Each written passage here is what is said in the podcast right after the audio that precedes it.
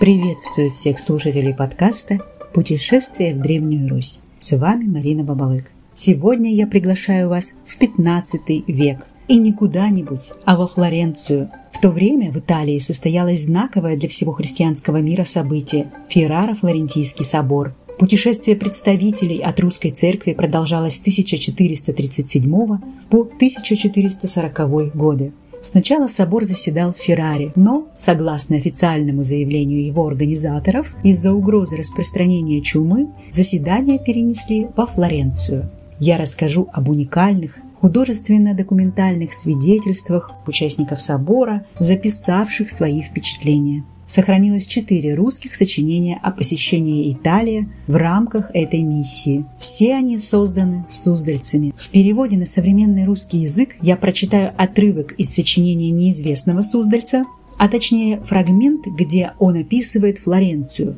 а также сочинение епископа Аврааме о театральных представлениях той эпохи «Мистериях». С оригинальными текстами можно познакомиться, например, в книге «Хождений» из серии «Сокровищницы древнерусской литературы». Флоренция – одно из самых красивых мест Италии. Город с богатой историей и культурой. Участники собора прибыли сюда в 1439 году. Тремя годами ранее был освящен знаменитый собор Санте-Мария-дель-Фьоре, в то время самый большой в Европе его постройка началась еще в 1294 году, но на момент освящения все же его фасад был далек от завершения. Тот фасад, который наблюдают современные туристы, появился лишь к 1887 году. Зато в 15 веке была решена грандиозная задача установлен двухслойный восьмигранный купол, созданный гением Филиппо Брунеллески. С именем Брунеллески связывают и те театральные представления, которые видел епископ Авраамий в церкви монастыря Сан-Марко и церкви Санта-Мария-дель-Кармине. Считается, что обе мистерии – Благовещение и Вознесение – написаны автором Фео Белькари. А вот в создании театральной инженерии не обошлось без таланта Брунеллески. Чтобы понять, почему именно подробному описанию театрального действа посвятил свои заметки Авраамий, нужно вспомнить, что профессиональный театр на Руси начал складываться лишь во второй половине XVII века. До этого в рукописной книжности встречаем лишь поучения, порицающие лицедейство. Безусловно, существовал народный театр, но он не мог развиваться по причине церковного осуждения. Во Флоренции же служитель церкви, епископ Авраамий, был потрясен профессионализму театральных постановок, сюжеты которых, с одной стороны, не противоречили христианским убеждениям, с другой включали в себя все известные приемы искусства, позволяющего легко и с юмором говорить о серьезных вещах. Думаю, Аврааме испытал катарсис. Об этом говорят его реплики, выражающие восхищение и невозможность описать виденное. Стоит заметить, что постановки увлекли его настолько, что ему было разрешено заглянуть в закулисье, которому автор уделяет основное внимание. Талантливый некий итальянец, возможно, это и был Филиппо Брунеллески, знал секреты механики и оптики, он создавал невероятные для того времени иллюзии, используя разнообразные техники и приемы. Послушаем очевидцев событий 1439 года. Исхождение на Флорентийский собор неизвестного Суздальца.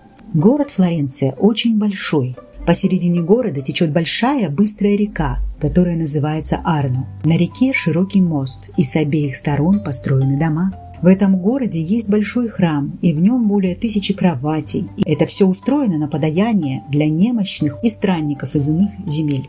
И среди постелей устроено место для богослужения и поют службу каждый день. Есть в том городе и другой монастырь. Он построен из белого камня с большим искусством и основательностью. Во Флоренции изготавливают дорогие ткани. Здесь много товара всякого, из садов масличных. И есть здесь икона чудотворная, образ Пречистой Божией Матери. И перед этой иконой в церкви стоят сделанные из воска фигуры исцелившихся людей. Более шести тысяч. И есть в городе том большая церковь, сделанная из белого и черного мрамора. У церкви той воздвигнута колокольня, а искусности, с которой она построена, наш ум не способен постигнуть. И поднимались в колокольню по лестнице и насчитали ступеней 450. Исхождение Авраамия Суздальского на Восьмой собор с митрополитом Исидором. В городе Флоренции некий человек родом итальянец устроил многим людям на удивление искусное и чудное подобие схождения с небес архангела Гавриила в Назарет к девице Марии с благовестием о зачатии единородного Сына Божия. А было это так – в некоем монастыре этого города есть церковь немалая во имя Пречистой Богородицы. В этой церкви над передними дверями на самом верху, наискосок, на высоте сделано равностороннее место, и лестница к нему ведет небольшая и место, и лестница укрыты занавесом. И здесь устроено подобие небольших кругов, с которых от Бога Отца архангел Гавриил был послан к Деве. На этом месте наверху устроен престол, а на престоле сидит человек, одетый в ризу и венец, как Бог-Отец. Около него много малых детей, держатся искусным устройством, изображая небесные силы. Вокруг престола, между детьми и около отца установлено более 500 свечей. На этом месте создан от одной стены до другой каменный помост на каменных столбах, укрытый красивой поволокой. На покрытом месте с левой стороны поставлена кровать. На этом месте сидит отрок, облаченный в дорогую девическую одежду и венец. В руках он держит книгу и тихо читает, и всем обликом напоминает Пречистую Деву Марию. На том же помосте находятся четыре наряженных человека с большими бородами, с волосами до плеч и небольшими голубыми венцами на головах. Одежда у них простая, наподобие длинных, белых и широких подпоясанных сорочек. Поверх этого у каждого перекинут небольшой красный плат. Они одеты, как пророки. И все это место также закрыто дорогими фряжскими красивыми занавесами. От высокого места через каменный помост до самого алтаря проходят пять тонких и крепких веревок. Две веревки проходят поблизости от Девы Марии. По ним сходит к ней сверху ангел с благой вестью. Три другие тонкие веревки проходят через середину помоста.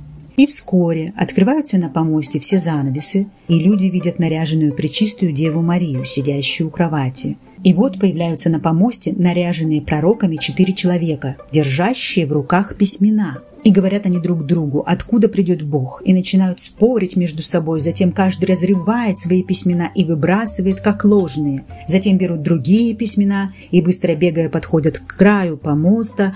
Один говорит одно, другой другое, и так они состязаются между собой примерно полчаса. И вскоре открываются завесы вверху, и гремит пушечный грохот в подобие небесного грома. Пророки от этого грома становятся невидимыми, а наверху появляется Бог-Отец, вокруг которого горят более 500 свечей. И эти свечи беспрестанно двигаются туда-сюда, быстро опускаются и поднимаются, а малые дети в белых ризах поют, кто-то бьет в кимвалы, кто-то играет в пригудницы, пищали. Спустя некоторое время сверху появляется ангел, спускающийся по веревкам вниз к деве. Ангела изображает кудрявый мальчик в белой, как снег, одежде, украшенный золотом. Спуск же его сверху вниз происходит так. На одежде посередине спины крепятся два колеса. Колеса скользят по двум веревкам, и с помощью тончайшей третьей веревки люди сверху спускают и наверх поднимают ангела. Все это устройство невидимо снизу. И вот спускается ангел по веревкам, становится напротив девы и обращается к ней тихим голосом. «Мария, радуйся, благословен ты в женах, и зачнешь в чреве Сына Божия, родишь и наречешь имя ему Иисус». Она же с сомнением быстро встает и тихим голосом ему отвечает. «О, юноша, как смел ты приблизиться к преддверию моему и войти сюда? Я не верю тебе, так как я не причастна к браку и мужа не знаю». И поэтому уходи, о юноша, пока не увидел тебя Иосиф, а то, как увидит, так голову твою топором отсечет. Ангел же отвечает, Мария, не бойся, я архангел Гавриил, посланный от Бога благовестить зачатие Сына Божия, и Дух Святой сойдет на тебя, и сила Вышнего осенит тебя. Она, взглянув наверх и увидев отца, сидящего на престоле и посылающего ей благословение, складывает руки свои на груди и говорит со смирением. «Я раба Господня, и пусть будет по слову Твоему». Ангел дает ей ветви, а сам поднимается наверх. Во время подъема ангела сверху с великим шумом и непрерывным громом спускается по веревкам огонь до середины помоста, и затем огонь возвращается вверх и снова быстро спускается вниз. Огонь же сверху начинает обильно исходить по всей церкви, сыплется с великим и страшным громом, и незажженные в церкви свечи зажигаются, но зрителям и их одежде нет никакого вреда потрясающее зрелище. И в этом же городе Флоренции, в церкви Вознесения, в четверг шестой недели после Пасхи, вспоминают, как Иисус Христос в сороковой день вознесся к Отцу на небо. Церковь эта размером большая. Посередине тоже есть каменный помост на каменных столбах, на левой стороне помоста сделан небольшой каменный город Иерусалим. Напротив этого города поставлен холм, около него лавки и гора Елеонская, покрытая красивыми поволоками, а над горой устроен квадратный помост, со всех сторон обитый досками, а изнутри расписанный фряжским письмом. В середине помоста большая круглая дыра, покрытая синим полотном. На полотне нарисованы солнце, месяц и звезды. Этот круг, то есть небо, вверху раскрывается на две стороны, будто отверзаются небесные врата, и тогда все видят человека, наряженного в ризу и венец, то есть Бога Отца. И снизу совершенно не видно, как и чем он там держится, просто будто на воздухе сидит. Около же него множество малых детей, изображающих небесные силы. Еще на небе закреплен круг, бумажный, харотейный, на котором ангелы написаны величиной с человека – а сверху сквозь небо проходят семь крепких веревок с железными вертлюгами. Под небом находится отрок, представляющий Христа. Над малым алтарем наверху церкви устроена каменная квадратная коморка, закрытая красным занавесом. На занавесе золотом нарисованы солнце, месяц и звезды. За занавесом в коморке устроен престол, около которого множество малых детей, держащихся специальным приспособлением. Рядом сделаны семь кругов, подобных колесам, и около этих семи семи колес горят более тысячи стеклянных лампад с маслом. И на большом круге между огнями сидят по одному малые дети, наряженные ризами и венцами наподобие ангелов,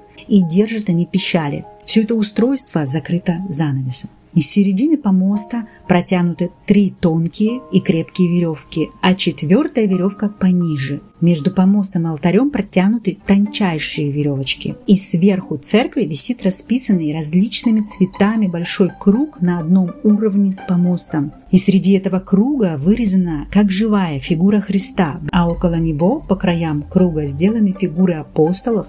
И вот появляются на помосте четверо детей, одетые ангелами, и в руках они держат ветви. И потом появляется человек, одетый как Иисус Христос. Он идет к городу, то есть к Иерусалиму. Он же, придя в Иерусалим и задержавшись немного, идет обратно, а за ним следует Богородица и Мария Магдалина. Эти образы исполняют два юноши, одетые подобно женщинам.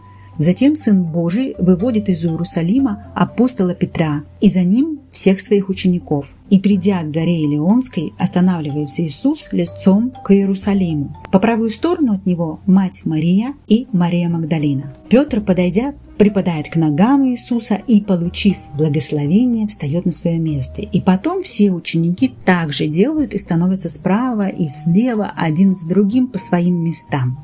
Тогда Иисус дает им подарки – Андрею сети. Ты, говорит, будешь людей ловить. Другому книгу, иному меч, говоря, от этого не творить от моего имени никакого вреда. После Иисус подходит к Илионской горе и встает на лавку, а апостолы все около горы на этой лавке, и говорит им Иисус, «Все совершится со мной по Писанию, иду к Отцу вашему и моему». Апостолы начинают плакать. «Господи, не оставь нас, бедных!» Он же тогда отвечает, «Не плачьте, не оставлю вас, но иду к Отцу моему и умолю Его, и Он пошлет всем Духа истинного». Тотчас же гремит великий гром сверху, и все видят раскрытое небо и Бога Отца, освещенного многими свечами, а малые дети около Него туда-сюда быстро двигаются с грохотом и пением. И сверху от Отца, от врат небесных, по семи веревкам спускается облако, как спустится облако до середины пути, так Сын Божий берет два больших позолоченных ключа и говорит Петру, «Ты, Петр, на этом камне создай церковь мою, и врата адовы не одолеют ее. И вот даю тебе ключи Царствия Небесного». И, благословив ключи, дает Петру. Начинает подниматься наверх при помощи семи веревок, и железные вертлюги скрыты позади, что никем не видимы. Многие же свечи в облаке внезапно загораются и становится очень светло. Иисус же с двумя ангелами входит в облако и поднимается к Отцу. И небо вскоре закрывается, и торжественное звучание прекращается, и ничего больше не видно. Вскоре там открываются занавесы на уровне высшего неба, и виден великий свет от множества стеклянных лампад. И видно, что на престоле сидит Бог Отец, а в коленях у него сидит сын. Колеса с огнем беспрерывно передвигаются, и четверо малых детей, ангелов, кругом на колесах этих вверх и вниз шествуют. Они бьют в кимвал, в барабан. Происходит великое звучание. Сколько мог, столько и написал. Не могу это представление забыть. Чудное это было зрелище и радостью преисполненное.